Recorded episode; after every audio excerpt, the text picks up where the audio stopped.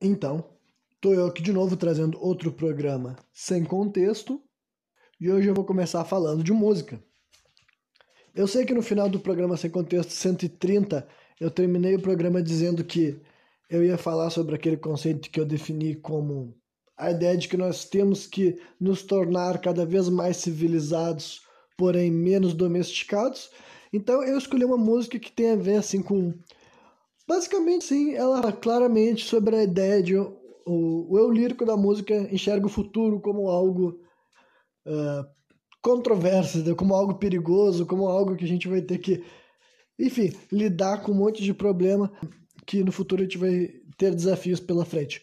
E essa é a música de 2008, né? Então dá pra dizer que o futuro já é, já tá acontecendo aqui agora, então, né? 14 anos depois dessa música ter sido composta. E essa aqui é uma das músicas que eu também conheci quando eu era jovem, né? Então, quando eu li ela com 15 de idade, eu lendo as frases, eu já conseguia mais ou menos imaginar a música que se referia. E hoje em dia, que eu sou um adulto, né? Quase com o dobro da idade que eu tinha quando eu conheci essa música, né? Daqui a dois anos eu vou ter o dobro da idade que eu tinha quando eu conheci essa música, então é, bem doido imaginar isso. Eu posso dizer que, infelizmente, eu ainda acho que a gente está nesse mesmo processo, entendeu? Assim como em 2008, os caras que compuseram essa música já não achavam que as coisas ficariam boas rapidamente, eu posso dizer que hoje em dia também acho que antes das coisas ficarem boas, elas ficarão piores.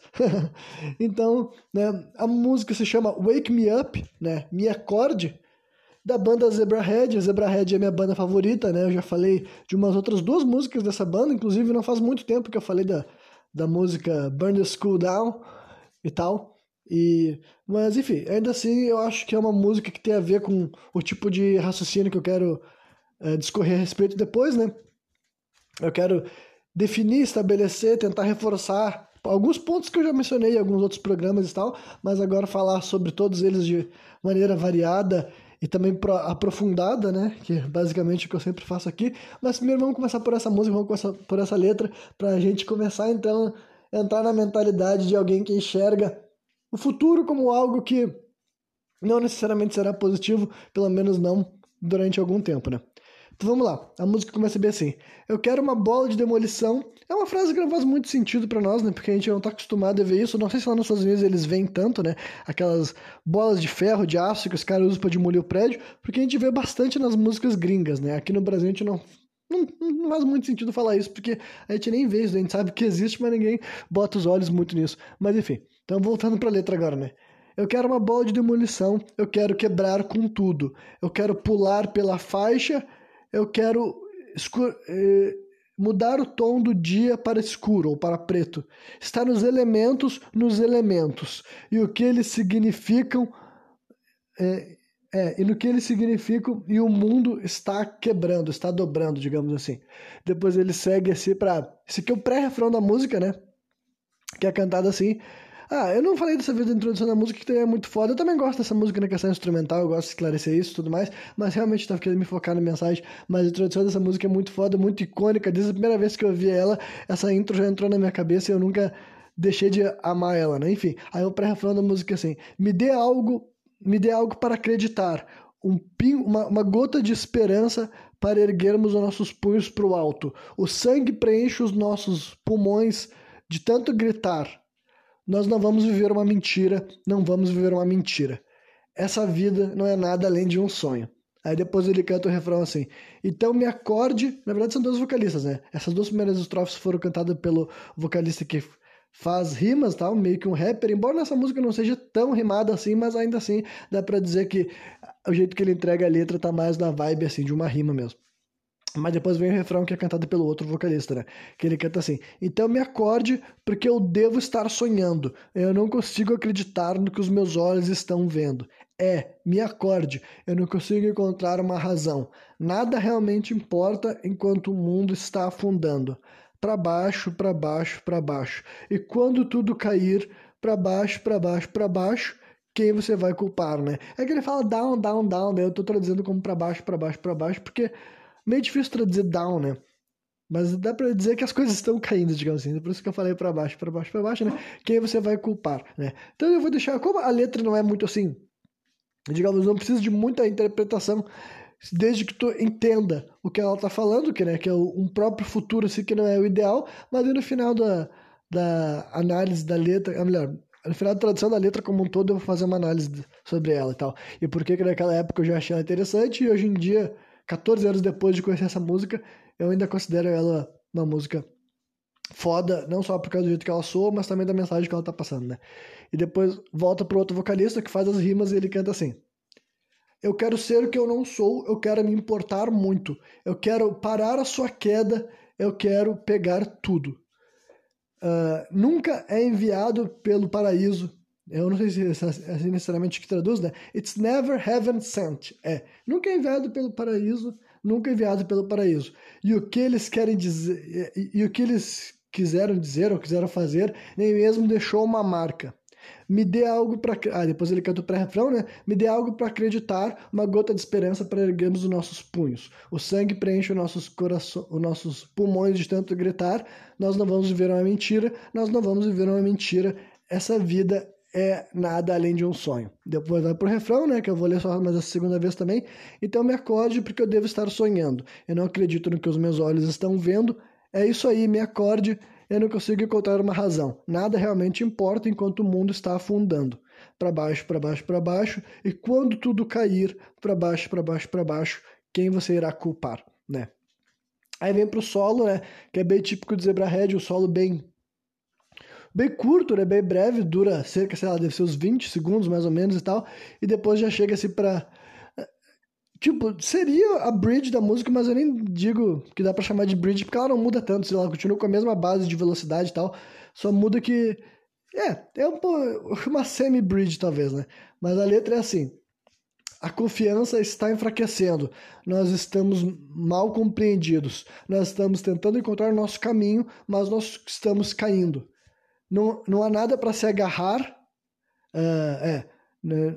Não há nada para se agarrar, não tem ninguém para te pegar e eu nunca poderia mentir para você. Eu disse que nós estamos caindo, porra. Nada para se agarrar, ninguém para te segurar e você nunca poderia mentir. Nos dê algo para acreditar, para acreditar, para acreditar essa vida não é um sonho. Né? Daí nesse momento daí dá pra ver que ele troca daí, né? Que até então ele tinha dito essa vida não é nada além de um sonho, essa vida não é nada além de um sonho. Aí dá pra ver que nesse momento ele dá uma mudança assim tal, que até dá pra enxergar com um quê positivo, né? No final de uma estrofe que não era tão positiva assim, né? E depois ele canta o refrão que eu já li para vocês umas duas vezes, eu não vou repetir, né? E a última frase é aquela, né? Quem você irá culpar, né? E termina daí com um, um uma outro, né, um encerramento da música que é bem parecido com a intro e tal, como se envelopasse a música do jeito que ela começa, ela também termina e tudo mais, né? Com uma guitarrinha bem pegadinha, assim, bem mais na vibe assim, do new metal talvez do que do punk rock normalmente, né? Mas é isso aí. A música Wake Me Up, né, Me Acorde da banda Zebrahead, né? Enfim, eu recomendo para qualquer pessoa que quiser conhecer, né? É mais um trabalho assim, típico dessa fase do Zebrahead, é uma banda que sempre foi se reinventando, apesar deles manterem as suas marcas registradas. É uma banda que todos os discos dele têm características bem assim marcantes daquela época e tal. Então essa música daí dá pra ver que ela tem tudo a ver com esse contexto de 2008, que a humanidade já tava tendo assim, não que era novidade e tal, mas eu quero dizer que nesse milênio se tornou cada vez mais comum essa visão não tão assim otimista com relação ao futuro, né? Dá para dizer assim que, sei lá, no século XX, de modo geral, eu acredito que as pessoas enxergavam o futuro como algo promissor, principalmente quando começaram assim, as revoluções uh, mais assim novos níveis de revolução industrial, digamos assim, sabe? Revolução tecnológica e tudo mais. Eu acredito que as pessoas, desde que começou a acontecer coisas assim, o homem ir para a lua e esses avanços, claro que também teve guerra, teve morte, essas coisas que assustavam, né? Mas quando o mundo não estava em guerra, principalmente depois do final da Segunda Guerra Mundial, que a gente nunca mais voltou a ter uma guerra tão assim, com uma escala tão global, sabe? Então eu acredito que é normal que, sei lá, dos anos 50 em diante, a cada década que passava, era normal que as pessoas enxergassem o futuro com bons olhos, entendeu? Acredito que era assim que muita gente, quando pensava assim, que ah, vai acontecer coisas boas, vai acontecer coisas incríveis, a humanidade vai fazer certas coisas, né? E de modo geral, chegou a troca do milênio, que também dá para dizer que coisas boas aconteceram, sabe? Até falando especificamente aqui do Brasil, né? A gente vivendo no mundo capitalista, não dá para negar que financeiramente, assim, os anos 90 foram especialmente bons para a população brasileira, sabe?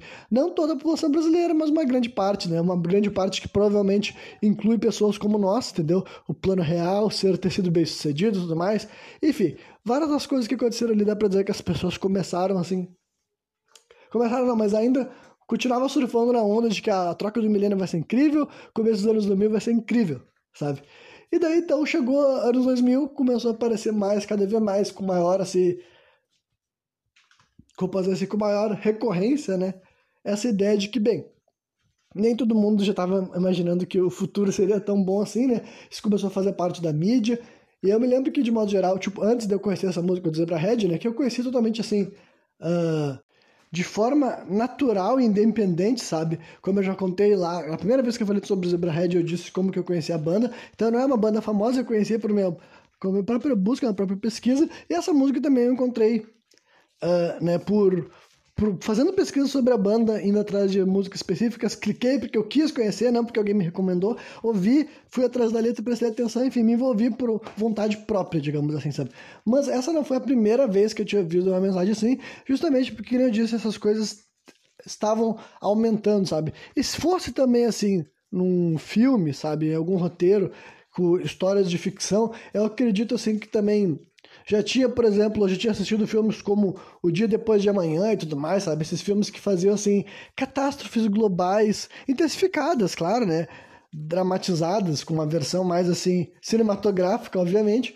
Mas essas ideias assim, de que a gente poderia estar construindo um monstro que nos destruiria lá à frente, né? e tudo mais. Então, e fora também outras coisas, assim, como por exemplo a guerra nuclear, que eu e vocês nunca testemunhamos uma guerra nuclear acontecendo, né? Tipo, desde os anos 90, né? Eu nasci em 93. Então, desde os anos 90, não, o mundo não teve mais uma guerra com explosões nucleares e, e tudo mais. Então, mesmo que a gente não tenha vivido isso, todo mundo já, já crescemos com essa ideia já baseado em questão histórica, sabe? É só pra gente saber que existe arma nuclear. Hoje em dia todo mundo já tem no subconsciente essa ideia de que, bom, existe uma arma poderosíssima que deixa assim, que é trágico para quem for atingido e depois espalha um monte de destruição e morte também depois disso. Então já tem essas noções assim de uh, possibilidades assim, de colapsar o mundo, a civilização, a sociedade e tudo mais. E também outras coisas, como por exemplo, todo esse negócio assim de que a gente conversa até hoje em dia, aquecimento global. Eu me lembro que é um assunto que desde a minha quinta série, sexta série, a gente já estava falando em sala de aula e já estava tipo assim, isso era 2005, 2006, já estava tendo mais assim. Uh, ainda mais visibilidade para esse tipo de pauta, esse tipo de assunto que continua sendo discutido, né? Sobre uh, mudança climática e os o, o, como a humanidade afeta ou não essa mudança climática, esses debates todos, mas eu sempre assim, acreditei que, que afetasse, hoje em dia ainda acredito que afeta, talvez um dia eu, Talvez nesse programa eu fale mais sobre isso também de aquecimento global, mas não vai ser exatamente nesse momento. É que eu ainda estou fazendo a caminhada sobre essa questão da música e tudo mais, né? E também já vou conseguindo mostrar algumas razões de por que eu não acredito que o nosso mundo está necessariamente no melhor estado, está ideal e que há muita coisa ainda para fazer antes da gente fazer de conta que dá para começar a descansar, sabe? Mas enfim. Então, eu já, eu já estava vivendo assim, uma geração que tinha mais, assim, a conscientização ambiental, de modo geral, é muito mais forte hoje do que ela era, sabe, há 100 anos, por exemplo, assim. Digamos que há 100 anos atrás, pessoas, assim, da civilização, entendeu? Tirando, provavelmente, esses povos indígenas, nativos, que ainda viviam na natureza, não tinha nenhum ser humano da civilização, assim, de grandes números de nações, eu acho, que tinha, tipo, não digo nenhum, entendeu? Mas era uma minoria de pessoas que davam bola para essa pauta ambiental, sabe? Realmente, historicamente falando, eu acredito que hoje em dia, e não que muita gente ligue ainda não, eu não acho que não, principalmente líderes e governantes, que são os que mais deveriam se importar, eu realmente acho que não é como se a pauta ambiental tivesse super forte, mas eu quero dizer que ela tem se fortalecido justamente porque hoje em dia as pessoas crescem mais com essa noção, sabe? Tu pode informar. De modo geral, acho que a maioria das crianças tem maior facilidade para comprar discursos ambientais por questões realmente assim do jeito que eu acredito que, forma a, que é formada a psique humana, sabe?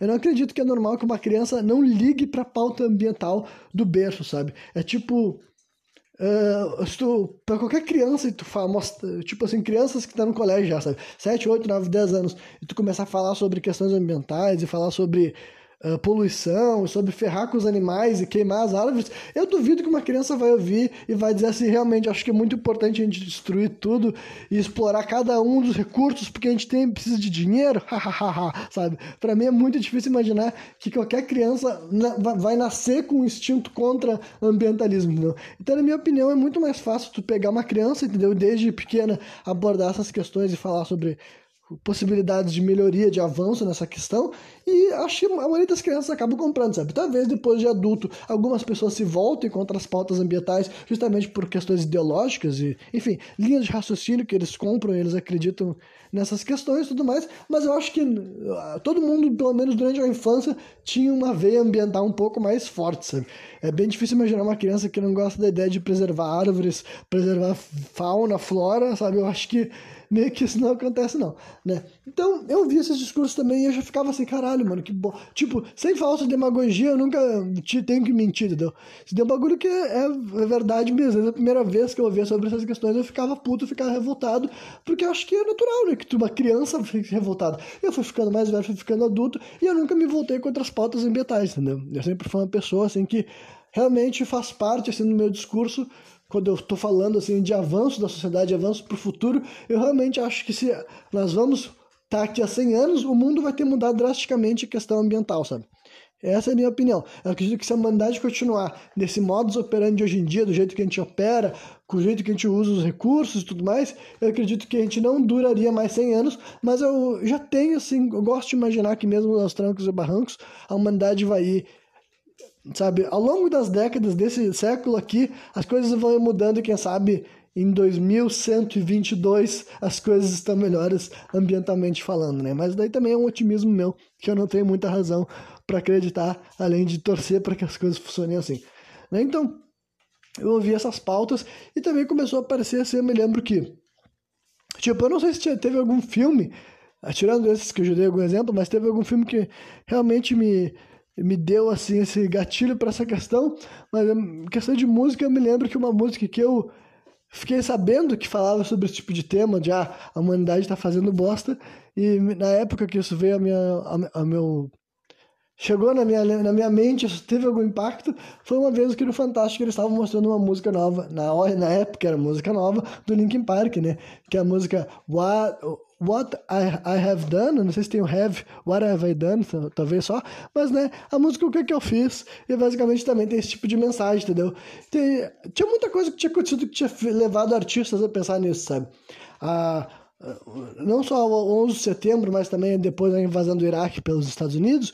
Enfim, coisas que estavam acontecendo ali de modo geral e também desastres, tipo, desastres climáticos e também desastres assim uh, furacões, terremotos, essas coisas também faziam muitos artistas se voltarem para essa questão ambiental e reconhecerem, tipo, quererem botar na música deles alguma mensagem, sabe? E claro que eu estou me focando nesse momento nessa questão ambiental, mas não é só ela, sabe? Mas essa parte é bem importante sim? Não dá para negar que muitas pessoas, quando eles falam de um futuro uh, imperfeito do, que está por vir, eles estão falando dessa questão ambiental.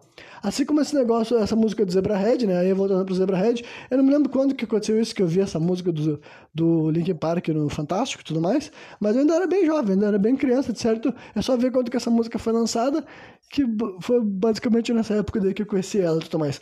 Né? Mas ainda assim, nessa época eu não era, pra começar, não era tão adolescente assim, não era tão ligado em música, não era rockista. Então eu conheci ela, achei interessante saber que tinha gente falando que falando sobre a possibilidade do nosso mundo não estar tá indo para um lugar muito bom. Mas ainda assim, não, né, não, não, não, tive uma relação com essa música. Mas então, avançando mais um pouco, chegamos em 2008, chegamos em 2009, melhor dizendo. Eu estava conhecendo Zebrahead, conheci essa música e desde a primeira vez que eu li essa letra, vi essas frases, sabe? Que elas são bem autoexplicativas, né? Elas estão definindo alguém que está insatisfeito, né? O eu lírico da música é um personagem que tu claramente tu vê que ele está insatisfeito. Ele meio que sente uma vontade ou talvez uma necessidade de uh, ir contra aquela satisfação e propagar um sentimento até contrário, sabe? Ele tenta, dá pra ver que alguma das frases assim, eu entendo como alguém que quer. Uh, motivar as pessoas a buscar por algo melhor, porque da opinião também desse personagem as coisas não estão dando muito certo. O próprio refrão da música é sobre isso, sabe? Me acorde porque eu devo estar eu devo estar sonhando. Então, né, é o tipo de coisa que eu também aceito que pessoas não pensem assim. Eu aceito que tem gente que pode achar que o mundo está indo muito bem e cada vez mais vai melhorar, e tá tudo bem, tá tudo certo, e é isso aí, entendeu? Tudo bem.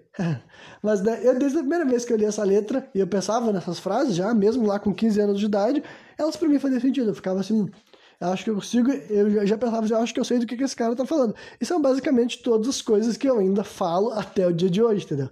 É basicamente assim, essas questões ambientais que eu, mesmo meus programas não serem basicamente só sobre isso, tipo assim, não é muito comum eu dedicar um programa sobre essa questão ambiental, mas eu sempre falo sobre isso daí, sobre eu acho que a humanidade tem que saber lidar com seus recursos naturais de uma maneira muito menos assim exploratória, sabe? Muito menos abusiva. Tem, tem que ter uma relação melhor com os recursos da natureza que foram que foram colocados aqui realmente para a gente utilizar, mas de uma maneira com maior sabedoria, sabe? Não com essa obsessão por essa necessidade por expandir e por explorar as coisas até o último recurso possível, né? Então, esse é um bagulho que eu ainda falo. Também imagino que nessa música também tem a ver com as frases que eles tenham dito também entre nessas questões assim de de manipulação, de opressão política e tudo mais, justamente porque eu também conheço mais de Zebrahead, né? Talvez para a pessoa que está só lendo essa letra não seja tão fácil de pegar tudo isso daí só nas frases que eles estão falando ali, mas né, é um bagulho que Zebrahead também fala meio que de modo geral, né? Aí deve ter muita gente que está falando assim, ah, será que os pensamentos do Renan foram todos influenciados por essa banda? Olha, eu não, eu nunca vi dessa forma, simplesmente eu acho que eu encontrei no Zebrahead uma banda que falava sobre assuntos que eu conseguia pensar assim, Uh, que bom que tem mais pessoas que falam sobre essas coisas, entendeu? Porque, de modo geral, eu acho que. Sei lá, isso daí foi um bagulho que sempre teve dentro de mim, sabe? Essa vontade de reformar a mim mesmo e até outras pessoas. Daí, tipo assim, isso pode ter soado meio escroto, meio arrogante, meio pretencioso, mas olha, ainda assim é legítimo que eu não posso dizer que eu sempre tentei fazer tipo, as coisas melhor para mim mesmo. E aí nem é melhor no sentido até de desempenho, talvez. Desempenho também, mas eu quero dizer assim de viver melhor, pensar melhor, sentir melhor, sabe? E compreender melhor.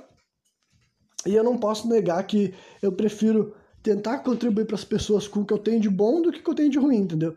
Porque eu também sei, olha só, eu sei muito bem que eu tenho um monte de defeito, um monte de coisa que é muito complicada de controlar, entendeu? A maioria dos defeitos a gente não consegue eliminar eles, porque geralmente eles são, tipo assim, a gente sabe que são erros, tipo, não necessariamente erros, mas são, tipo, nem toda característica tua tu domina, sabe? Nem, tudo que é, import, nem tudo que é importante para tu viver e é, desempenhar bem as tuas funções, inclusive, assim, atender as expectativas dos outros, tu tem. Então, realmente, essa questão assim, de defeitos, eu acredito que é um grande trabalho para tentar mitigar eles ao mínimo, sabe? Tipo assim, ah, causar menos impacto negativo na minha própria vida na vida das pessoas que eu me importo, sabe? É isso que eu acho que dá pra fazer. Mas então, como eu sei o que, que eu faço. Tipo, como eu sei que tem coisas que eu não tenho como ensinar, ou melhor, pelo menos ajudar alguém a ser melhor, porque nem eu sou eficiente naquilo, entendeu? Eu realmente tento me focar em coisas que eu acho que tem algum valor, sabe? E daí eu vou dizer para vocês que assim como o eu lírico dessa música, de modo geral a banda, sabe? Eu acho que o Zebrahead é uma banda que todas as letras dele, sabe? Não todas, mas é uma banda que parte das letras deles eu acredito que eles compõem querendo passar coisas que eles acreditam, até porque no final das contas é isso que músicos fazem, sabe? Eu não acho que 100% dos músicos trabalham assim, eu realmente acho que tem muito música que, assim como, tipo assim, pintores, por exemplo, sabe, exploram questões, tipo assim, surrealismo, e não que o surrealismo também não tenha mensagem, mas eu quero dizer que tem muitas obras que a pessoa está muito mais interessada, assim, na estética artística por trás do negócio, sabe, do que realmente na mensagem. É, tipo, ter letras, é, é, é bem óbvio que, tipo assim, tem várias músicas que eu acho legal, e eu não converso com vocês sobre as letras, porque eu acho que as letras realmente é muito mais uma pira pessoal do artista, entendeu? E não que não possa também ser interessante, mas é que se não tem um artista para falar o que que tá sendo passado ali, é meio difícil tu entender, sabe? E talvez nem ele tenha uma explicação tão boa para os outros, é um negócio que tem mais a ver com o pessoal dele mesmo, sabe? Então, agora já não, o Zebra Red tem várias mensagens ali que, tipo, você estuda além da letra, você tá vendo que ele tá querendo te passar uma intenção, uma mensagem, e na minha opinião, né, eles fazem isso com uma intenção de construir algo, ou pelo menos passar certas mensagens. Assim começa a música, tá passando a mensagem que, tipo assim, olha, a gente está indo para um caminho, a gente está caindo ladeira abaixo, entendeu? Como ele também fala no refrão, down, down, down. E aquela frase final, desde a primeira vez que eu li, foi um bagulho que eu. Foi mais uma vez o tipo de mensagem que eu uso para não me esquecer de que eu devo tentar ir contra as coisas que eu não concordo e avançar os planos que eu acho que são decentes, sabe? Que são dignos, que vão ajudar eu, tu e as pessoas da sociedade de modo geral né? Porque quando ele fala assim, quando tudo cair, quando tudo for abaixo, né? Quem você irá culpar? E daí sempre, desde a primeira vez que eu li essa frase, eu falei assim, realmente, entendeu? A gente tem que tentar fazer alguma coisa, a gente tem que tentar falar, fazer, agir, enfim. passar adiante uma mensagem, entendeu? Se a gente acredita que é positivo, se a gente acredita que é legítimo, se a gente acredita que é real, se tu não fazer nada, depois quem tu vai culpar, entendeu? Quando tudo for, quando tudo ir abaixo, quem tu vai dizer que devia ter feito alguma coisa e não fez, sabe? Então, antes que esse momento chegue, entendeu? Antes que as coisas ruam por completo, nós temos que fazer alguma coisa. Aí diz, ah, Renan, e tu tá fazendo alguma coisa? Olha, honestamente, do jeito que eu compreendo as coisas, sim, entendeu? Eu tento fazer alguma coisa do jeito que eu ajo, do jeito que eu vivo, do jeito que eu afeto a vida das pessoas que interagem comigo uh, diretamente, pessoalmente, entendeu? Mas também, na hora que eu tô criando esse programa, na hora que eu tô falando, e realmente gosto de estar tá passando coisas que eu acredito e que tem um valor pragmático para a vida da pessoa, sabe? Que realmente, assim, se ela conseguir concordar com o que eu falo e conseguir adotar aquilo lá para a vida dela, eu acredito que vai trazer, assim, mais benefício do que prejuízo, sabe? Eu não, eu não gasto a minha energia passando adiante algo que, na minha opinião, vai prejudicar a pessoa. Entendeu? Pode ter certeza que a minha razão vem por trás disso daí, entendeu? Vem para um, uma intenção de algo que eu tento, assim como eu tento trazer aquilo lá para mim, eu não acho que eu passar isso para os outros a prejudicar ela, quando é algo dessa questão assim mesmo, sabe? Quando é algo que eu tô atribuindo assim, algo desse tipo, é tipo esse lance de pauta ambiental, sabe? Se eu tô falando que eu quero que as pessoas fiquem de acordo comigo, sabe? Eu quero que mais pessoas a longo prazo pensem que vale a pena a gente reestruturar várias das nossas questões assim, porque, porra, de modo geral, também eu acho que todo mundo, assim, não digo todo mundo, mas. É, vou dizer que todo mundo, cara. Todo mundo que tá me vindo aqui não deve achar bacana passar por um rio e ver que ele tá todo podre, todo sujo e todo fodido, sabe? Eu não, eu não acho que alguém que tá me ouvindo aqui, entendeu? Alguém que é audiência desse programa, que já gastou quase meia hora me escutando aqui, é o tipo de pessoa que pensa assim, ah, realmente tem que deixar o rio podrão, sujão, toca lixo naquela merda, sabe? Tipo, sabe? É uns bagulhos assim que ao mesmo tempo que eu penso assim, pô, será que é tão. Será que eu tenho que falar essas coisas? Não parece óbvio. Quando eu vejo o jeito que é administrado, eu penso que talvez não seja, entendeu? Talvez não seja óbvio, porque se, né, se essas coisas que deveriam ser óbvias ainda assim não são feitas, eu sou obrigado a imaginar que ou tem gente que realmente não se importa, ou mais do que isso realmente quer destruir, né? ou a pessoa é completamente ignorante para essas questões ambientais, sabe? As pessoas que fazem leis, que fazem, enfim, que cuidam, que fazem também a vistoria, sabe? As pessoas que projetam onde é que vai ser, onde, o que, que vai ser limpo, o que, que vai ser sujo, que investe recursos, enfim, pessoal que faz um país funcionar, tá ligado? Se eles deixam um, um um rio um, que é bem público, que passa milhares, se não milhões, não digo milhões porque não tem tantas pessoas assim, mas passa milhares de pessoas na frente daquele rio todos os dias, sabe, numa avenida famosa da cidade. Se aquilo lá tá sujo, tá podre, todos os outros lugares, os rios e córregos da cidade também estão podres, sabe? É um bagulho que eu fico pensando, pô, será que eles não querem realmente, tipo, será que não é erro, sabe? Será que é de propósito? Tipo assim, ah, vamos destruir essas merdas, vamos tocar um monte de lixo dentro do, do negócio que passa água, porque é tão é tanto desleixo há tanto tempo, entendeu? Tipo, nós estamos em 2022 e não mudou nada, sabe? Já é, era assim quando eu era mais jovem, talvez era até menos, hoje em dia está cada vez mais. E é dessas coisas que eu pensei, pô, se eu acho que a causa ambiental é importante e esses caras aparentemente eu não acho, um de nós dois tem que estar errado, sabe? É impossível. É impossível que essa coisa seja tão diferente, assim, sabe? É impossível que seja insignificante, sabe? Para mim tem uma importância, tem uma significância. Se eu vejo que as pessoas estão do lado oposto ao meu e eu acredito que eu tô certo, é nessa hora que eu tenho que, bom, tem que falar alguma coisa, tem que fazer alguma coisa, entendeu? Porque aparentemente, mesmo parecendo óbvio para mim, nem para todo mundo parece. É nessas horas que eu tenho que me impor, é nessa hora que eu tenho que manifestar, sabe? Então, eu usei essa música daí como base e também toda essa explicação louca e esse raciocínio todo sobre, uh, sobre essa parada da questão ambiental para voltar então para aquele assunto que eu terminei o programa passado falando, né? Que nós temos que ser cada vez mais civilizados e cada vez menos domesticados. E daí eu vou ter que falar de várias questões mesmo, assim, vários pontos diferentes, sabe? É um dos assuntos assim mais assim Uh, complexos que eu vou me atrever e estar tá esterilizando para passar para outras pessoas, entendeu? E também é um tipo de assunto que não tem como ser dito tudo que é necessário, mas realmente eu vou tentar compartilhar com vocês o que eu quero dizer com esse raciocínio, que é o tipo de coisa que não só não sai da minha cabeça, que é o tipo. Não, não é um raciocínio que eu criei ontem, sabe? E é o tipo de coisa que eu tenho cada vez mais achado isso nos últimos, sei lá, 3, 4 anos, e quanto mais eu penso nele, menos parece que eu tô errado nessa hora, sabe? Menos parece que isso que eu tô, que eu tô desenvolvendo não faz sentido e que eu, que eu deveria nem pensar nesses assuntos, sabe? Então vamos lá. Uh, eu sou uma pessoa super a favor da civilização, sabe? Eu me considero uma pessoa civilizada. E o que quer dizer uma pessoa civilizada? Eu nem tô vendo, assim, questão assim, de, que tá escrito no dicionário, sabe? Mas Para mim, eu já me acostumei com a ideia de civilização e civilizado. É a coisa, é, é simplesmente o lance de resolver os assuntos de forma diplomática, de forma de comunicação, sabe? Simples assim. Conversa, diálogo, negociação verbal. Isso daí para mim é um mundo civilizado, sabe? É um mundo que está de acordo em viver dentro de certas normas, de certas condutas, enfim, e resolver tudo na base diplomática. Isso daí, para mim, seria uma civilização. Então, eu sou muito a favor de civilização. Eu acredito que é um processo assim que não, não sem problemas e tudo mais, não sem controvérsias, mas enfim, acredito que o mundo que vive de forma civilizada é melhor que o mundo que não preza pela civilidade, sabe? A civilidade, agora eu falei miseravelmente em usar o termo certo. Mas enfim, eu acredito que isso daí é super bacana, é sensacional. Só que daí também cada vez mais eu comecei a ver outro aspecto do processo que civilizatório que eu não acho decente e que daí eu preferi separar, entendeu? Porque eu não, eu não estou pregando contra a civilização real. Todo mundo que me viu sabe que a maioria dos meus discursos pregam assim um ideal de não violência, que eu condeno a violência em, em, em todas as esferas, sabe? Para mim o único ponto legítimo de, de de agredir alguém é a legítima defesa, sabe? Para mim a única razão que tu pode ser não, agora tu pode bater em outro ser humano é quando essa pessoa botou as mãos em ti de forma violenta, então tu pode se defender, entendeu? Isso daí para mim é o único momento que ele legitima uma agressão. Qualquer outro cenário para mim é descabido, qualquer outro cenário, a pessoa que, né, aí gera aqui um paradoxo da violência, simples assim, né? Se a pessoa, se ninguém nunca vai agredir, a não ser se será agredido, tecnicamente no mundo não haverá violência, né? Então é, é isso daí que eu acho que é o ideal, a gente buscar um mundo que as pessoas normalizam, tipo, olha só, eu só posso me defender, entendeu? É nesse ponto que eu posso botar a mão em alguém, eu nunca posso tomar a iniciativa de dar um socão na cara de outra pessoa, sabe?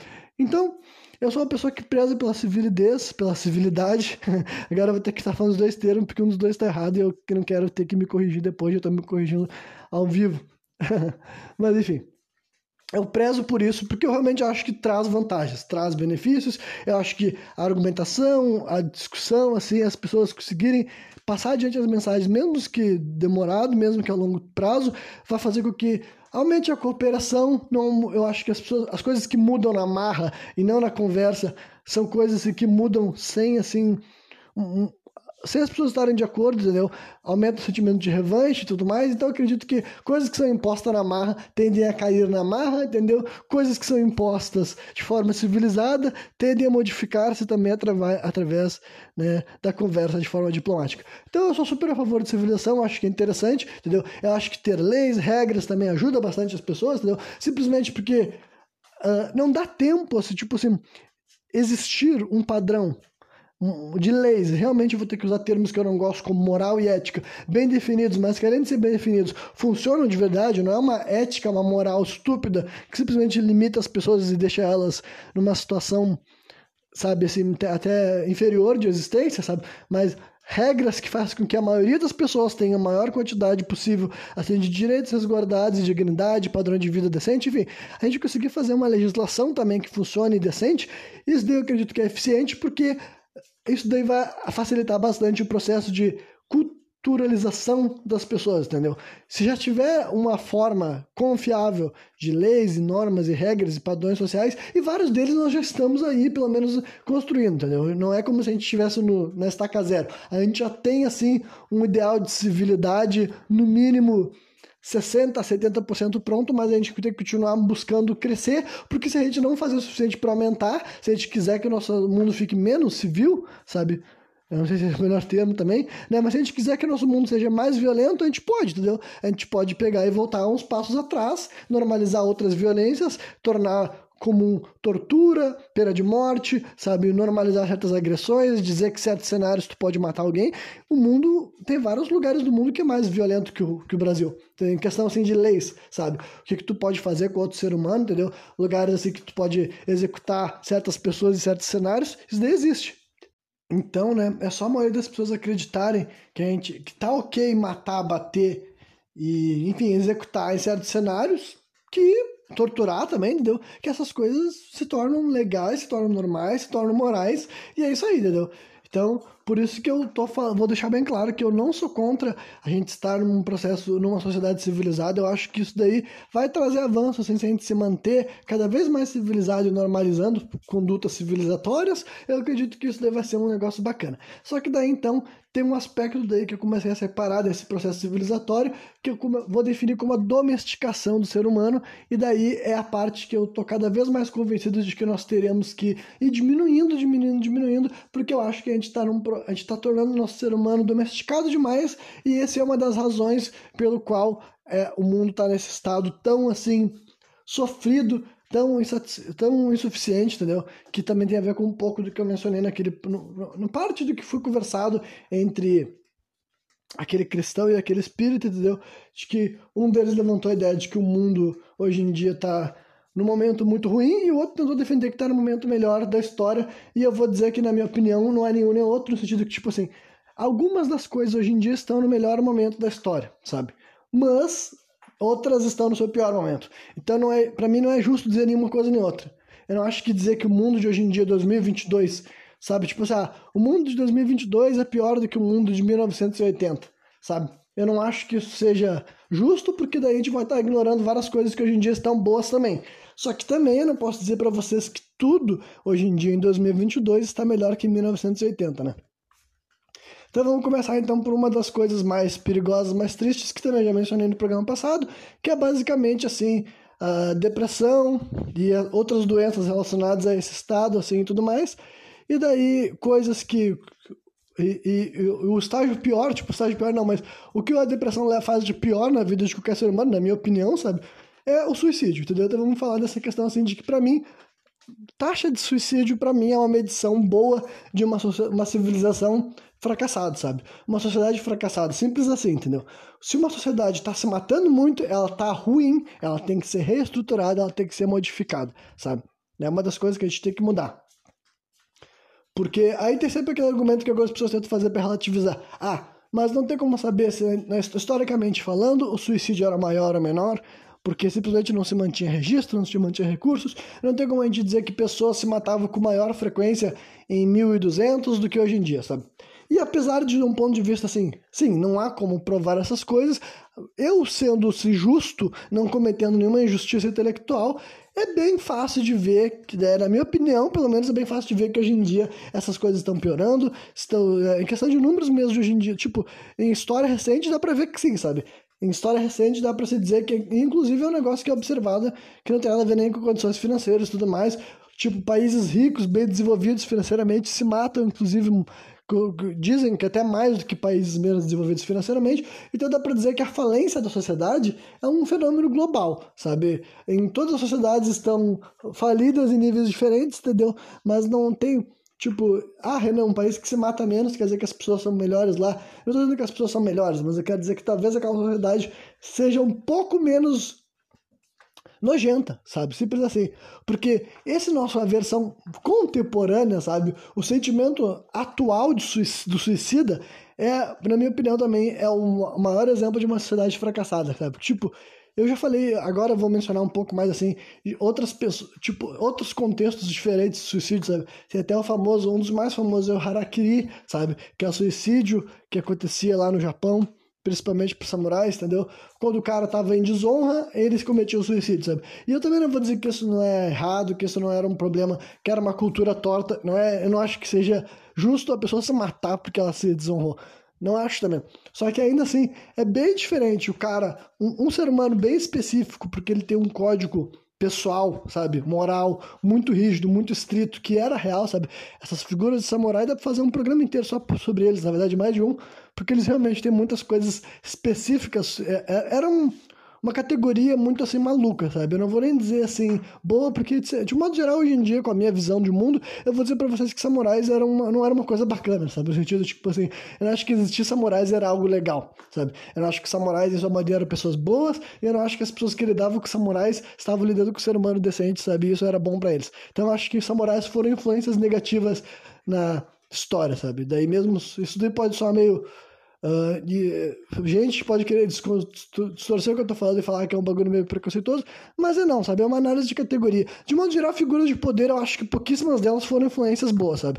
Então vocês podem, vocês não, não pode me julgar de preconceito com uma pessoa específica, porque eu tô dizendo assim, olha, raramente pessoas de poder, historicamente falando, de qualquer lugar do mundo, em qualquer momento da história, eram influências positivas, sabe? Simples assim.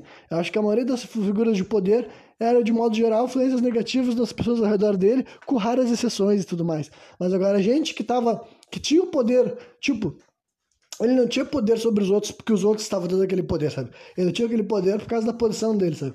Eu acho que as pessoas que eram influências positivas, em sua maioria, eram pessoas que não estavam, tipo assim, acima dos outros, entendeu? Alguém que era eh, equivalente e ele tinha coisas boas para falar, para passar, para passar adiante. Isso era algo que eu acho que pode ter sido bacana na história da humanidade várias vezes. Só que agora, uma pessoa que ela tem uma posição de poder, dizer que ela usava aquela posição dele para beneficiar aqueles abaixo dele, eu acho que isso aconteceu muito, muito, muito raramente, exceção, sabe? Exceção em todos os cantos do mundo, em todas as figuras de poder, em todas as categorias diferentes, sabe? Então, isso para mim são exceções. Mas, enfim voltando, saindo dessa explicação sobre samurais, sobre categorias, enfim, foi bem longe, né? Mas então, esse é um tipo de suicídio que também. E existem outras formas diferentes das pessoas cometerem suicídio. Só que o suicídio contemporâneo, ele é bem diferente. E eu posso falar assim: olha, já li muito, já pesquisei muito, tipo, aquela coisa. Eu não, vou, eu não vou ficar dando referência, porque eu sou interessado sobre essa questão desde que o mundo é mundo, desde que a a, a bola é redonda, tá ligado? Então é, é, meio difícil dizer qual foi a primeira vez que eu comecei a ouvir coisas sobre esse tipo e todas as coisas que eu usei como referência para estabelecer essa minha visão. Então, quem não acredita em mim, vai ler sobre essas coisas, vai ver vídeo, vai ver conteúdo e cria suas próprias versões, seus próprios conceitos e venha contra-argumentar aqui e dizer que eu tô errado. Foda-se, né? Mas enfim, então, a, o, o, sentimento contemporâneo de suicídio, ele é muito enraizado em coisas que para mim mostram como a sociedade está falida. Sabe? Em primeiro lugar, é a solidão, sabe? A solidão, assim, bem assim, e final, sabe? Quase que todo suicida ele tá numa situação dele se sentir sozinho e não é sozinho necessariamente até tipo alguém está na mesma casa que ele sabe ou não morar sozinho. Mas ele está isolado emocionalmente na minha opinião também espiritualmente mas quem não acredita em espírito não pense nisso mas a pessoa está se sentindo isolada sozinha desamparada mesmo que ela tenha pai ou mãe ou irmão ou marido entendeu? Mas ela está assistindo so, sozinha entendeu? Então é um bagulho que para mim eu já observei que acontece quase todos os casos assim, de suicidas, na minha opinião, a pessoa está com um grande sentimento de solidão. Então isso já é um bagulho muito contemporâneo, sentido que, tipo assim, historicamente falando, até onde eu sei, entendeu? Vendo vários exemplos diferentes de estrutura so social, eu acredito que a gente está no momento da história onde as pessoas têm maior chance de sentir sozinha, mesmo tecnicamente ninguém estando sozinho, sabe? Vamos aí eu vou ter que falar de várias coisas bem complexas e bem profundas, mas até vamos falar assim, nossa própria estrutura familiar, estrutura de casa, sabe? A gente vive em casas que são assim, uh, fechadas, entendeu? Porta, janela, teto, as pessoas ficam isoladas dentro da sua própria casa. Então, mesmo que tecnicamente, sabe, questão até prática, nós somos todos seres humanos, inclusive membros de um próprio país ou de uma própria tribo, se vocês preferirem? Nós, nós compartilhamos material genético com todo mundo, as pessoas não costumam se sentir vinculadas, entendeu? E por várias questões que não é sobre a pessoa ser boa ou ser ruim, também tem a ver com o jeito que a sociedade é estruturada, em questão de recursos, em questões complexas mesmo, sabe? Questões capitalistas também, especificamente falando, mas é, mesmo que as pessoas morem na mesma cidade, no mesmo bairro, enfim, é normal que a gente se isole dentro das nossas próprias casas, sabe? Tu não costuma associar que tu tem muito vínculo com alguém, a não ser que por outras razões, tem questões familiares e tudo mais, mas eu quero dizer que mesmo assim, tu pode se dar bem com o teu vizinho, mas as pessoas têm aquela visão, ó, o que acontece dentro da minha casa, dentro da minha casa, dentro da casa dos outros, da casa dos outros. Então, a gente tem uma sociedade muito separada já nessa questão, entendeu? As pessoas se isolam dentro dessas casas, mesmo, tipo, hoje em dia existe a internet, mas também teria que falar muita coisa sobre a internet. Eu acho que talvez eu deixe para falar como a internet sobre o assunto final daí, tá? Só fazer uma, uma. falar como a internet se relaciona nessas questões e tudo mais. Então, né, a gente tem uma sociedade hoje em dia que facilita as pessoas se sentirem sozinhas. Ao contrário de visões de mundo até como posso dizer assim, anteriores às civilizações, sabe? Tribos e grupos desse tipo, era muito mais comum que as pessoas se sentissem integradas, sabe? Até a questão da própria questão da morada deles, da casa deles, sabe? O fato das pessoas viver, passarem mais tempo juntos, entendeu? Na própria comunidade, na própria tribo, terem relações em grupo, no sentido assim de danças e festas, enfim, rituais que eles faziam em grupo, sabe? Então, todas essas coisas aumentavam muito maior o sentido assim de integração, entendeu? É muito difícil qualquer pessoa dentro dessas comunidades se sentir isolada. Eu não estou dizendo que não existia, não vou dizer que não tinha casos específicos isolados. Talvez tinha, entendeu? Provavelmente tinha também. Mas eu quero dizer que, em questão de proporção, sabe? A gente está num momento que a depressão, para começar, é endêmica e o suicídio é simplesmente o pior caso, sabe? eu acho que uma pessoa que está depressiva, se sentindo sozinha, isolada, sem vínculos, sem, sem e um fardo para todo mundo, mesmo que ela nunca se mate, eu acho que ela teve uma existência sofrida e miserável que eu não acho que é culpa dela, sabe? Eu acho que é culpa da falência da sociedade, que é uma tecla que eu vou bater em todos os momentos possíveis aqui nesse programa, que é basicamente é sobre isso, né? Aí ela fala, ah, Renan, o que, que isso tem a ver com com domesticação do ser humano. Então, é que eu já falei, eu comecei a falar sobre a casa justamente por causa disso, entendeu? as nossas casas, elas são algo muito assim, doméstico. Aí você falasse, pô, Hanna, aí tu falou o bagulho mais óbvio do mundo. E sim, mas eu quero dizer isso realmente assim, vou problematizar o termo doméstico. Tá, tá, tá, tá. Aí dizer, não acredito, Renan, agora tu foi longe demais. Sim, gente, foi. Pois é. Agora acho que. Eu não sei se você é a primeira pessoa a fazer isso, mas uma das primeiras pessoas que eu tô ouvindo falar isso. Tipo, Vamos começar. Eu nunca vi alguém falar exatamente isso que eu tô falando aqui. No sentido de que eu nunca vi alguém falar que vai problematizar a palavra doméstico, mas eu vou problematizar então. Eu acredito que a gente criou um padrão, a gente normalizou o que é uma casa e como que as pessoas deveriam viver de uma maneira que está fazendo, prejudicando as pessoas, sabe? Simples assim. Até por coisas assim bem fáceis de compreender, no sentido assim, a, famoso negócio assim da uh, de receber sol na cabeça e tudo mais, sabe?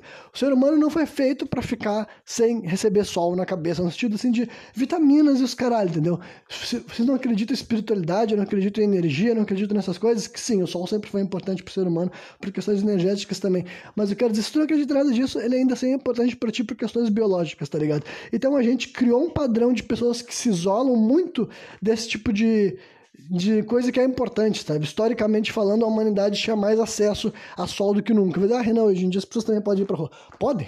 Pode, entendeu? Mas isso que eu tô falando, a nossa casa é algo que faz com que muitas pessoas vivam uma vida com muito menos contato do, com o sol do que elas deveriam, entendeu? Eu tô falando desde crianças, inclusive até eu também, sabe?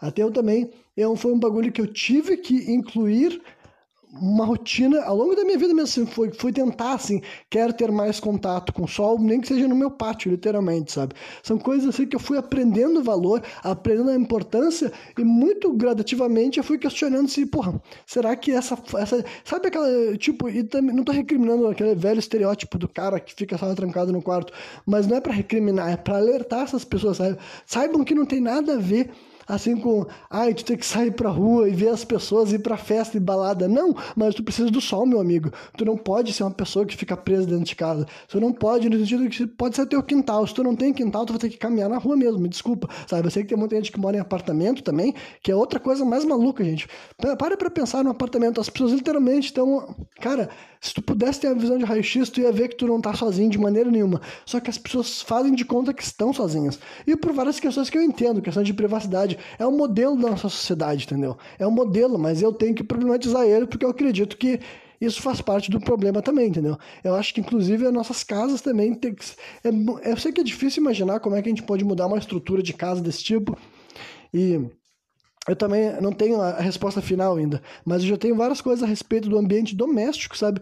Que eu acho que é ruim, sabe? Outra coisa, exemplo que eu posso dar é a, a, a famosa história de aterração, sabe? De aterrar, aterramento também, sabe?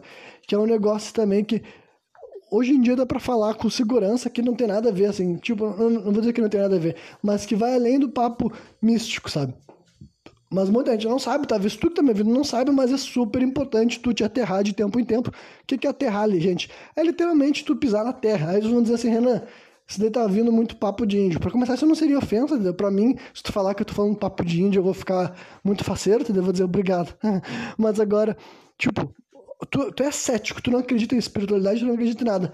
Ainda assim já tem comprovação científica, sabe, de que o ser humano pisar na terra, literalmente no chão de terra, com o seu pé puro, ele faz uma troca energética boa com aquilo lá, entendeu? Ele libera várias energias elétricas mesmo, eletromagnéticas, entendeu? que estavam unidas no corpo dele.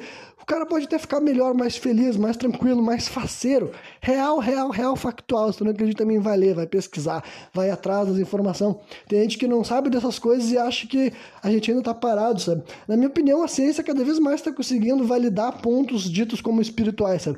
E quando eu digo isso, não é para dizer que esses pontos não são espirituais, eles também são. Só que para mim as duas coisas não se anulam, entende? Essa é uma visão que eu tenho muito clara que é muito distinto da maioria das pessoas ditas como céticas e espiritualizadas. Porque a maioria dos céticos, eles desvinculam a magia da matéria e a maioria dos espíritas, ou melhor dizendo, espíritas não, desculpa. Pessoas espiritualizadas, é que espiritualizadas inclui espíritas, entendeu? Qualquer pessoa que tem crenças do espiritual, entendeu? Do divino e tudo mais, a maioria das pessoas também desvinculam, mas na minha opinião, não, entendeu? Na minha opinião, tipo assim, a ciência é simplesmente alguma uma forma de a gente conseguir identificar com maior clareza coisas que eram ditas simplesmente sem explicação, mas isso não torna aquilo lá menos espiritual, tá ligado? É a mesma coisa com esse negócio de aterrar. Não é porque a ciência consegue entender os fundamentos do, da pessoa andar de perna no chão que isso deixe também de ter um fundamento espiritual, entendeu? Além de ter, o, a, além da ciência conseguir entender o benefício, sim, eletromagnético da parada do ser humano ter algum momento de troca, sabe? Então, esse é outro exemplo de domesticação do ser humano, sabe? A gente convencionou, normalizou a se vestir e tudo mais, e mais uma vez, não tô dizendo pra te andar pelado, andando correndo pelado na rua. Também não é isso que eu tô falando, entendeu? Eu entendo que essas coisas são graduais e processos, assim, que foram levados ao tempo. Só que eu quero dizer que também a normalizou, o ser humano se tornou tão doméstico que muita gente nem sabe que é importante tu não estar sempre de calçado. E não que tu não possa pegar uma doença, não que tu não possa pisar num prego e se machucar. Eu não estou dizendo isso também, caralho, mas eh, nem tudo é um lado ou outro, eu tenho um meio termo. Então, saiba que sim, cara, de vez em quando, e quando eu quero dizer de vez em quando, seria bom diariamente, tá ligado? Diariamente seria bom tu pisar um pouco no chão da tua, do teu pátio ou da rua, enfim, que nem um ser humano, sabe? E talvez as outras pessoas à tua volta não te entendam, elas ficam assim, mano, por que, que esse cara tá andando de pé no chão na grama, andando de pé no chão na terra, sabe? Talvez as pessoas te tirem como maluco, mas não, cara, isso também tem fundamento real, funcional, legítimo, entendeu? Que são coisas que. Exemplos que eu posso dar de coisas que o ser humano está se domesticando, sabe? A, pessoa está achando que é normal ela ficar longe da, do sol, é normal ela ficar longe da terra, e não é, literalmente não é. É um processo de domesticação da nossa espécie. Não? O ser humano em essência, a gente é um ser em natura, entendeu? A gente foi criado para viver na natureza da mesma forma como os outros animais foram criados. E não, eu não estou dizendo para tu viver no meio do mato, porque tu não tem as capacidades necessárias. Só que por isso que a gente tem que ser um híbrido entre isso, entendeu? É por isso que o meu programa hoje vai, é estruturado nesse meu raciocínio. Eu acho que nós temos que ser civilizados, mas não domésticos, entendeu? É o que eu sempre falava em outros termos, em programas mais antigos eu falava sobre isso, entendeu? que se o ser humano vai existir no futuro, ele não pode ser alguém que vive aquele cenário de ficção que a gente vê nos filmes, sabe? Tudo cinza, tudo de metal, sabe? O ser humano não pode se enfraquecer, ele não pode se emburrecer, ele não pode usar a internet, os recursos dele, para tornar ele uma pessoa que ele não é, para começar, ele nem seria capaz, entendeu? Eu acho que o ser humano não se atentar a essas questões, a gente vai colapsar, real, sabe? Eu acho que se a espécie humana. Mas eu gosto de imaginar que isso não vai acontecer, sabe? Eu acho que a gente vai ter uma sabedoria e daí pode ser assim, espiritual, pode ser divina, como vocês quiser. Quem não acredita pode estar achando. Pode só simplesmente achar que eu estou falando merda, tudo bem. Mas agora, eu realmente acho que antes da humanidade se tornar esse ser, essa, tipo assim. Simulacro de si mesmo, sabe? Uma versão vazia de si mesmo, doméstica, uma versão de ser humano que não consegue interagir com as coisas, que não consegue viver o mundo real, que não consegue pisar no chão, sabe? O ser humano, assim, débil, sabe? Mais fraco do que o ser humano deveria ser. Antes de a gente chegar a ser isso daí, eu acho que a espécie vai ficar, não, pera aí, para, não. Eu tenho que, não, não posso ser isso daí, não posso ser essa versão doméstica de ser humano. Eu sou um ser humano real, da terra, sabe? Da natureza, o chão, a água, a, a, grama, isso daí tudo é meu. Eu faço parte disso, eu não sou um alienígena, entendeu? O mundo é meu, eu sou do mundo, sabe? Eu acho que vai rolar. Isso daí vai ter que rolar, entendeu? Eu, eu torço para que role, porque eu não, eu não acho que tenha outra opção. Eu não acho que é possível a gente se domesticar cada vez mais, sabe? E outro exemplo que eu posso dar, você se lembra aquela minha. Eu já fiz um programa que eu falei várias críticas ao plástico. Hoje em dia está cada vez mais vindo mais informações, entendeu? Que com, solidificam a minha crença de que a gente vai ter que parar de se relacionar com plástico para vocês terem mais ódio de plástico, que eu, não tenho problema, cara, de falar, falar com todas as letras. A gente tem que se livrar do plástico, sabe? Porque outra coisa que a gente está descobrindo é que nós engolimos vários micro pedaços de plástico, porque, tipo assim, tudo que tu consome que vem do plástico também traz pedacinhos de plástico, sabe? Partículas de plástico. E pelo que parece, tipo, todos os anos dava para o ser humano tirar tipo, um objeto de 30 centímetros do próprio corpo, sabe? De plástico. Se juntasse tudo que tu, tudo que tu pegou de micropartículas de plástico ao longo do ano, dá para tirar um objeto de 30 centímetros dentro de ti, sabe? Só que daí tal, claro que isso não acontece, né? Só que daí o que que acontece? Essas micropartículas são absorvidas pelo nosso sangue. E o que, que vocês acham que faz? Vocês acham que faz bem? Eu não queria ter. Eu sei que o meu sentido tá, O jeito que vocês me o jeito que eu falo, já foram spoilados. Mas né, eu queria que vocês respondessem genuinamente. Pense nessa informação. Tudo que tu consome que veio numa embalagem de plástico faz com que tu se ingira micropartículas de plástico, bem pequenininhas, minúsculas, sabe? Vocês acham que isso, quando é absorvido pelo sangue de vocês, é bom ou ruim? É óbvio que é ruim, gente. É óbvio. E estão descobrindo que vários problemas que estão sendo desenvolvidos graças a esse negócio, tá ligado? Graças a essa questão do plástico. Como, por exemplo, assim, até diminuindo assim, a fertilidade humana, sabe? Eu sei que diminui a testosterona, e a testosterona, tipo, existe no homem e na mulher, entendeu? E é um bagulho, tipo, pra mulher também ajuda ela sexualmente falando, mas é claro que o homem produz muito mais. Mas o ser humano tá se tornando menos fértil, sabe? E tem outra questão específica, mais específica, que eu, não vou saber explicar muito bem qual é a diferença que faz. Mas eu sei que estão vendo que, tipo assim, ao longo das décadas está diminuindo a distância entre os órgãos genitais, assim, dos, do ser humano, sabe? Tipo assim, o ânus e o pênis, por exemplo, sabe? Não sei se é o ânus e a uretra que se chama daí, sabe? O ânus e a uretra, mas o ânus e a vagina tá se estreitando a distância que era para ter, tipo assim, entre as duas entradas, sabe? Ou as duas saídas, se vocês preferirem. E isso daí é um indicativo de algo ruim também, sabe? É algo ruim que tem a ver com esse mesmo lance, mas eu confesso que eu não entendi muito bem, porque era um artigo em inglês e várias daquelas coisas ali, tipo assim, eu já não, eu já não tava conseguindo ter exemplos muito bons, mas eu, eu vou ter que ler mais sobre esse assunto de novo, de novo, de novo, para ir absorvendo melhor. Mas basicamente tudo que eles descobriram que os, as micropartículas de, de plástico fazem em ti é ruim, sabe? Não tem nada de bom. Só te enfraquece, deixa mais fraco, mais suscetível à doença, enfim. Tudo, tudo, tudo. Não tem nada. É, quando teu sangue absorve aquelas micropartículas, nada de bom saiu pra ti. Então, sim, pra mim é outro sinal de que essa merda é um veneno, sabe? E que não importa, cara. Não importa que é caro, não importa o problema. É simplesmente uma questão de reestruturar, sabe? As coisas são caras ou ou baratas, várias vezes por questão de logística, sabe? A gente tem uma sociedade estruturada ao redor do plástico, mas eu acho que dá, dá para se desestruturar, tá ligado? E, dá, e também dá para limitar o plástico para coisas assim que não vai consumo, entendeu? A gente pode descobrir uma maneira, tipo assim, tolerável de manter o, o plástico na nossa vida, só que, tipo assim, plástico suficiente para ser.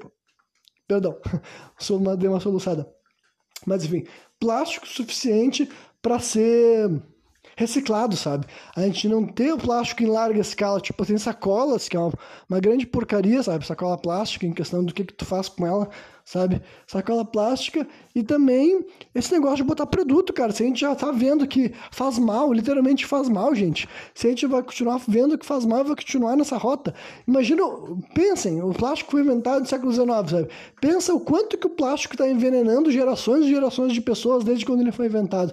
E claro que naquela época, tipo, inicialmente o plástico ele era menos assim presente e abundante na vida das pessoas. Mas a gente cada vez mais normalizou o plástico, inclusive o plástico substituiu tudo, sabe? Eu sou de uma geração que eu vi várias coisas que não eram de plástico se plastificando, sabe? O exemplo mais claro é tipo assim, o azeite, sabe? O azeite que vem na lata, azeite virou de virou na, na, embalagem de plástico, sabe? E esse é só um exemplo, sabe? A garrafa, tipo assim, quando eh, teve uma época que não tinha mais garrafa de refrigerante de vidro também, quer dizer, é, não é que não tinha, mas era muito menor escala. Até hoje em dia, que depois começaram a voltar os vidros retornáveis e tal, tentaram repopularizar. Mas o refrigerante se tornou em larga escala, entrou na vida das pessoas com força mesmo, quando foi parar na garrafa PET. E eu entendo essas questões de lucro, as paradas e os caralho. Mas sabe aquela velha história? É questão de reestruturar, entendeu? É questão de readaptar, da gente descobrir que certas coisas que, que a gente cresceu achando normal, Não era. Simplesmente porque essa é outra coisa importante sobre o ser humano, sabe? O ser humano se adapta a fazer a merda, fazer bosta, fazer algo errado sem sentido, entendeu? A gente se acostuma com o errado.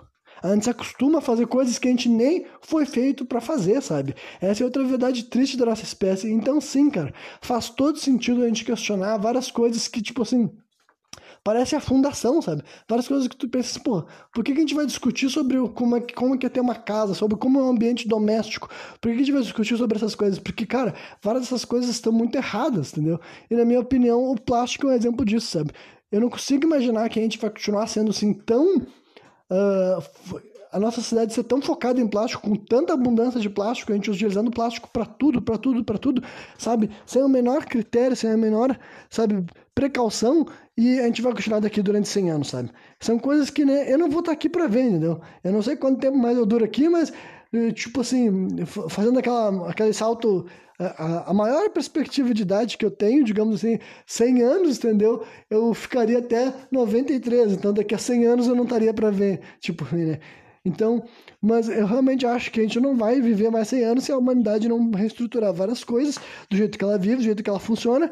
E para mim, várias dessas coisas que vão acontecer, eu já dei alguns exemplos, sabe? Mudar a questão ambiental, a gente vai ter que se, se desdomesticando, sabe? A gente vai ter que voltar a ser um pouco mais selvagem. Quando digo selvagem, não quer dizer não ser civilizado, não é ser, não é ser violento, mas selvagem é do que, que é selvagem? O que, que é um animal selvagem? Um animal que vive na selva, sabe? Um animal, a gente não vai, a gente não vai abandonar a civilização em primeiro do mato, mas é o nosso próprio ambiente, sabe? O nosso próprio lugar, nosso próprio espaço. Quem sabe as cidades daqui a 100 anos serão menos aquele exemplo de selva de pedra que a gente normalizou, entendeu? Que a gente criou uma sociedade tão alienígena, né? A gente gosta de falar de alienígena, entendeu? De coisas de outro planeta. Não, vocês querem ver algo mais de outro planeta do que as nossas cidades. Parem e pensem nisso, sabe?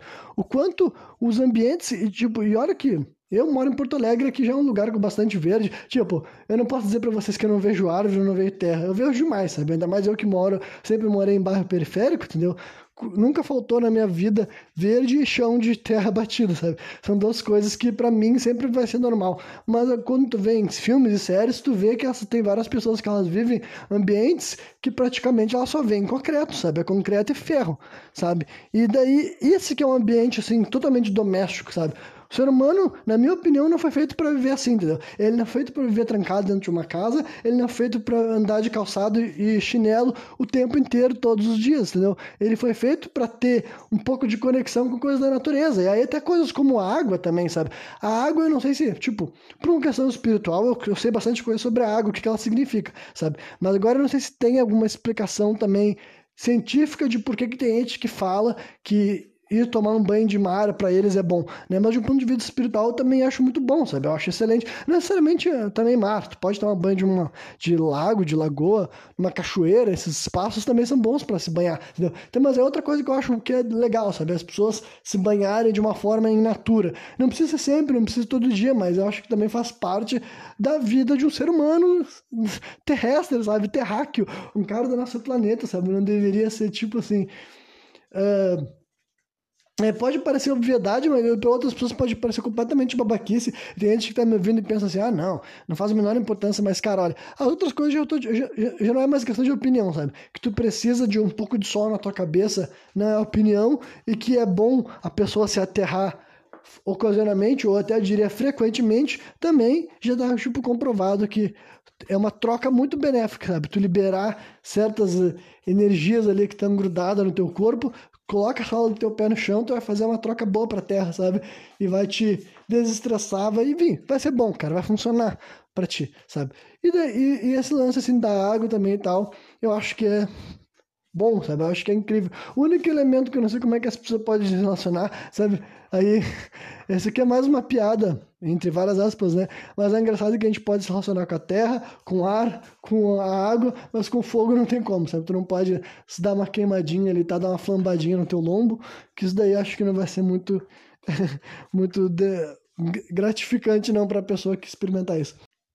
Enfim, até me lembrei também de um exemplo bom para ilustrar essa questão de como a gente é domesticado e a gente aprende a fazer coisas erradas há séculos e estamos fazendo há séculos, mas elas não se tornaram menos erradas por causa disso, sabe?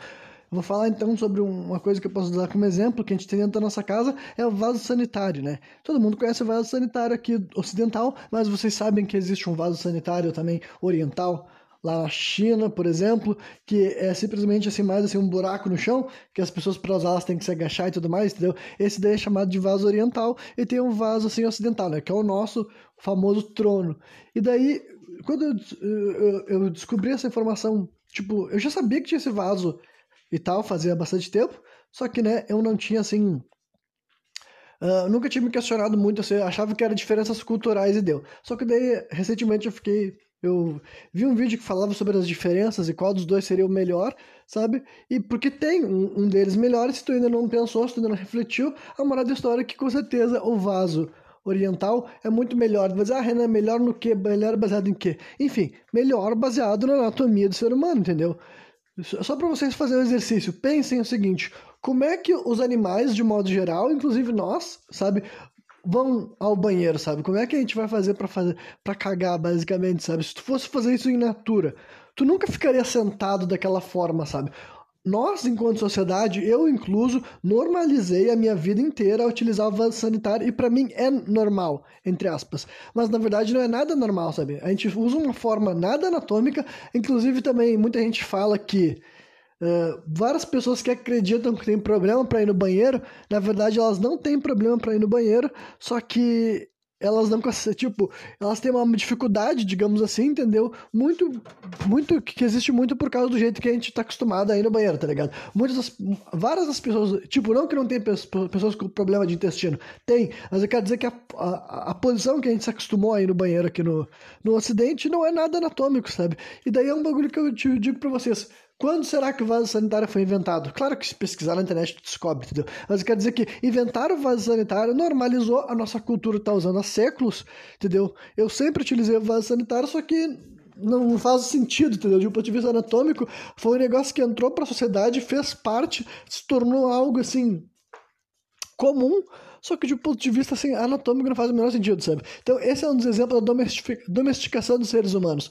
Os seres humanos se acostumam a fazer coisas que, na verdade, eles nem foram feitos para fazer, sabe? A gente já tá. Dá, dá pra te pegar vários exemplos de coisas assim que são. Que são assim, como eu posso dizer assim. A, a gente costuma enxergar como algo assim necessário, como parte da nossa identidade, como algo da necessidade de ser humano, sabe? Só que na verdade, na minha opinião, talvez até seja assim algo até que prejudique, né? Ah, eu falei que tinha que mencionar um bagulho da internet, então é isso que vai ser o assunto final desse programa, então. E basicamente também, eu já. Eu, quem já me ouviu falando várias vezes aqui nos programas sem contexto, sabe que eu já tenho uma opinião assim sobre esse lance da internet bem definida, né? E ela continua sendo a mesma e eu duvido que algum dia vai mudar. Eu acredito que a internet é uma ferramenta muito boa, mas ao mesmo tempo ela tá recheada de coisas ruins que a maioria das pessoas estão, tipo assim, acredito que muita gente utiliza a internet mais de maneira ruim do que boa, sabe? Eu realmente acredito que a internet tende a ser assim durante algumas décadas algo que mais prejudica a nossa sociedade, mais prejudica a nossa espécie, entendeu? Mais atrapalha várias das pessoas, justamente porque é uma dessas coisas assim, que também que domestica o ser humano no sentido assim de como posso dizer assim, se torna normal a ideia de que tu não precisa saber das coisas porque tem a internet para consultar, entendeu? É um recurso, uma ferramenta que muita gente vai crescendo, normalizando, e esse é um dos cálculos que as pessoas também estão fazendo. Gente, sim, né, que está estudando os fenômenos sociais, fazem projeção para o futuro, é uma ideia que tem sendo muito defendida, sabe? O efeito que a internet terá de emburrecer a população a curto, médio e longo prazo e tudo mais, mas né, assim como a questão da alimentação e várias outras partes assim, da nossa sociedade, a questão ambiental, eu gosto de imaginar que as pessoas pouco a pouco vão ir se conscientizando, entendeu? Se não através do raciocínio lógico ou porque outras pessoas foram falando para eles, olha só, seja mais esperto, consome um conteúdo mais inteligente na internet, entendeu? Não se acostuma, não fica preguiçoso, sabe? Não não vira uma pessoa imediatista, não fica achando que as coisas têm que acontecer de forma rápida e a recompensa chega rápido, sabe? Várias dessas coisas assim, não ficar romantizando a falta de atenção, a ansiedade, que são basicamente algumas coisas que estiver acontecendo, entendeu? Então, essas são coisas que talvez ajude também, esse tipo de coisa que eu tento fazer aqui também, mas em último caso eu torço que para que nem que seja algo realmente espiritual, sabe? Nem que seja assim também os guias dessas pessoas, os seres na volta deles, que pouco a pouco vão dizer, olha só, mano, não tá funcionando, entendeu? Vocês estão ficando, vocês estão utilizando esse recurso, essa ferramenta que vocês desenvolveram de uma maneira que está alienando vocês e enfraquecendo vocês, enfraquecendo a mente, enfraquecendo o corpo também, entendeu? Outra coisa que eu posso mencionar também é da a comunicação virtual.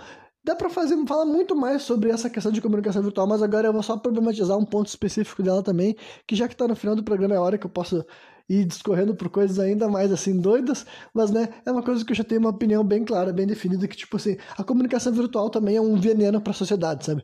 No ponto de que tipo assim, realmente vai ser necessário que as pessoas possuam uma maior maturação e realmente entendo que a conversa virtual nunca será substituta para a conversa real, a conversa por mensagens nunca será substituta para a conversa real, porque eu realmente acho que não é, sabe? Eu acredito que Uh, é uma forma de comunicação que simplesmente não existia, sabe? Diz, ah, Renan, mas tinha cartas. Cara, carta já era diferente, porque carta exigia muito esforço e era uma coisa muito mais pessoal também, aquelas coisas que tu.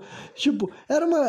Não, era a mesma coisa que comunicação. Uh, comunicação pessoal, mas eu quero dizer que era um esforço, uma dedicação muito diferente, sabe? Agora a gente criou esse, nome, esse novo mecanismo de comunicação imediata que simplesmente dessensibiliza as pessoas para as relações humanas, sabe? É tão fácil tu se comunicar com alguém ou tu nem se comunicar, até que existe até inventaram meios de bloquear, de impedir o acesso, porque simplesmente é muito fácil alguém poder falar com uma pessoa hoje em dia, sabe? Virtualmente falando. Não que a pessoa vai ler a tua mensagem, no caso, mas eu quero dizer que tu pode mandar a mensagem para as pessoas, entendeu? Então, as pessoas são são tão acessíveis, digamos assim, que isso dessensibiliza as interações humanas, sabe? Não é como se fosse possível tu achar que tu pode falar qualquer coisa para qualquer pessoa, a não ser que tu estivesse na frente dela, sabe? Hoje em dia tem isso. Então as pessoas realmente enfim, desumaniza também as relações, porque tu pode falar de uma maneira só, tipo, tu pode falar bem dizer sem ouvir os outros, sabe? Claro que tu tá lendo as mensagens deles, mas será que a pessoa tá lendo de verdade? Será que a pessoa tá dando bola porque tu tá escrevendo? Será que ela tá querendo entender? Então, enfim, de modo geral, eu acredito que a comunicação virtual é uma coisa, é um recurso interessante, mas que, como várias das coisas que a internet trouxe, a sociedade vai ter que se acostumar e vai ter que entender que não, não é substituto, e também entra até em outras questões, como, por exemplo, assim, parte energética da parada mesmo, né? Tipo, toda a questão da vibração, que sim, a tua voz emite vibração, ondas, né? E todas essas coisas assim tal que tem todo assim um caráter científico real também, mas também entra pro lado que eu acredito de, de, espiritualidade e tudo mais, entendeu? Então, sim, comunicação humana pessoal sempre vai ser diferente, entendeu? O contato, a energia das pessoas estarem pessoalmente trocando, o fato de que fica muito mais fácil também as pessoas equilibrarem a energia e a intenção daquela conversa, entendeu? Não é que nem uma conversa virtual que uma pessoa pode estar de bom humor e outra pessoa está de mau humor e elas nem saberem disso, porque elas nem estão perto uma da outra e aquela conversa ali é um completo caos, porque uma pessoa está com um sorriso no rosto e outra pessoa tá chorando, sabe? Então tem essas coisas assim também que simplesmente são amenizadas na conversa pessoal, porque realmente as pessoas tentam se vincular. E claro que eu tô falando do, do, cenário mais positivo possível, claro. Né? Mas eu tô querendo deixar claro aqui um ponto que acredito que, tipo, não, não que não tenha discussão, mas eu já tenho uma opinião bem definida, entendeu? De que não, a comunicação virtual não é substituto para comunicação física, não é substituto para comunicação uh, pessoal mesmo, e eu acho muito triste que algumas pessoas parecem achar que sim, sabe? Algumas pessoas parecem achar que elas podem simplesmente se comunicar com os outros pela internet e isso é suficiente, tipo assim, não é é outra das coisas que eu. que além de entrar nesse bagulho de domesticação, também entra naquela parada que eu falei que eu acredito que a civilização tá falindo, que é outra das coisas que facilita as pessoas se sentirem isoladas, sabe? As pessoas acharem que elas estão se comunicando com as pessoas através da internet e que isso basta, é outra coisa que diminui, que, que, que facilita a sensação de solidão das pessoas, entendeu? E para concluir, eu acho que eu posso falar que é outra coisa que uh, pode ser uma das razões pelo qual a civilização está bem perdida no atual momento. Está muito triste, está muito sofrida e, e, algumas mudanças de paradigmas sociais e culturais vão trazer benefício, né, vão trazer uma melhoria nesse cenário. Para mim também tem a ver com a humanidade voltar a se conectar com o espiritual e daí que eu digo que o espiritual é realmente de uma forma bem abrangente, entendeu? Não é vinculando a uma religião específica, mas sim, você sabe que eu sou uma pessoa que crê no motor inicial, sabe, no grande arquiteto do universo. Além disso, eu creio na existência de outros seres, outras entidades aqui na Terra que ajudam, outras que não ajudam, outras que atrapalham, mas que é necessário a gente, inclusive, saber como se defender também das que atrapalham, saber se proteger, saber se resguardar. E sim, eu acredito que isso faz parte da realidade e é uma coisa que eu acredito que também é, uma, é um fenômeno mais assim eu acredito, deixa eu passar para eu vou ter, em vez de eu tentar explicar o que eu quero dizer, já vou dar eu vou falar direto o que eu acho que está acontecendo, entendeu? Eu acho que dá para falar que hoje em dia no mundo é o momento da história da humanidade que tem mais pessoas desespiritualizadas, sabe? E daí é ateu e agnóstico de modo geral, sabe? E de vez em quando é meio complexo, porque eu acho que até gente que se define como ateu pela minha concepção de espiritualidade, eles também são pessoas assim mais espirituais do que eles imaginam. Eu acho que é difícil mesmo uma pessoa ser ateu uh, funcional, porque tem, na minha opinião, existe muita forma de cultuar os espíritos, sabe, de cultuar o divino. Então acho que muita gente que se diz ateu agnóstico, eles ainda assim podem participar de uma vida espiritual, entendeu? Mas enfim, mas uh, ainda assim eu acredito que as pessoas estão muito distantes, você quer essa noção dessa crença, e em parte também eu sei que é uma revolta que veio, que começou muito, muito assim por causa de religiões tipo da Igreja Católica, mas de outras religiões cristãs, né? Teve todos vários movimentos de cientistas ateus que eles foram criados por pais religiosos e o fato dos pais deles ser religiosos severos faziam com que eles tivessem uma aversão a Deus, mas é um bagulho assim que eu já acho que eu já falei quando eu fiz o programa sobre ateísmo de modo geral há muito tempo atrás, né? Que sim, eu acredito que a maioria das pessoas que se dizem ateu, elas têm na verdade mais uma aversão ao Deus bíblico do que a espiritualidade de modo geral, só que eles não se importam o suficiente, eles têm aquela visão de tipo, ah, religião é, para controlar o homem, e tipo, não que não tenha o fator de controle no homem também, eu já critiquei várias vezes a manipulação dentro da, dentro da religiosidade, mas a questão é que conforme tu vai vendo todas as religiões e outras formas até inclusive de culto, tu vai entendendo que a espiritualidade existe, entendeu? Não, não aceitar que a espiritualidade existe, não tentar entender uma menor maneira de lidar com ela, para mim é deixar devasado uma parte importante da tua vida aqui nesse mundo, sabe? E eu acreditando nisso, entendeu? Eu acreditando que as pessoas deveriam saber que existe um plano espiritual, estar atento a ele e conseguir lidar com ele de uma maneira mais positiva do que negativa, sabe? Eu acredito que se tivesse essa maior conscientização, seria outra coisa que ajudaria também a sociedade a seguir um rumo de civilizar, mas também até de não se domesticar também, sabe? Eu acho que conseguiria contribuir para as duas pautas, mas né, aí também tem a ver com a minha convicção, entendeu? Eu entendo que tem gente que vai dizer que ah, o mundo não, eu acho que é o contrário, acho que todo mundo fosse ateu, o mundo ia ser melhor, a taxa de suicídio ia diminuir, a taxa de gente com depressão ia diminuir. Tudo bem, a pessoa pode defender isso, mas não é o que eu acredito, sabe? E também tem um exemplo que eu, uma, um argumento que eu acho que é bom que eu já invoquei em alguns momentos, eu vou evocar aqui de novo no final desse programa, é que, né, historicamente falando, nunca existiu qualquer povo que se tornou considerado civilização, entendeu? Nenhuma organização social avançou sem ser religiosa ou espiritualizada, sabe?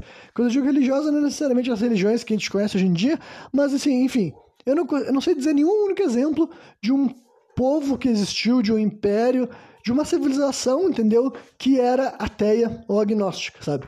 Eu não conheço nenhum povo no mundo que cresceu, que prosperou, que deixou marca, enfim, que fez qualquer coisa, entendeu? E não tinha nenhuma ligação com o divino, sabe? E daí eu tô incluindo todas as maneiras de se incluir com o divino, sabe? Religiões pagãs, por exemplo, entendeu? De modo geral, os povos que se organizavam, que cresciam, que prosperavam, eles tinham alguma forma de culto ao espírito, ao ancestral, ao divino, enfim, eles tinham comunicação com seres, eles não eram ignorantes dessa parte, sabe?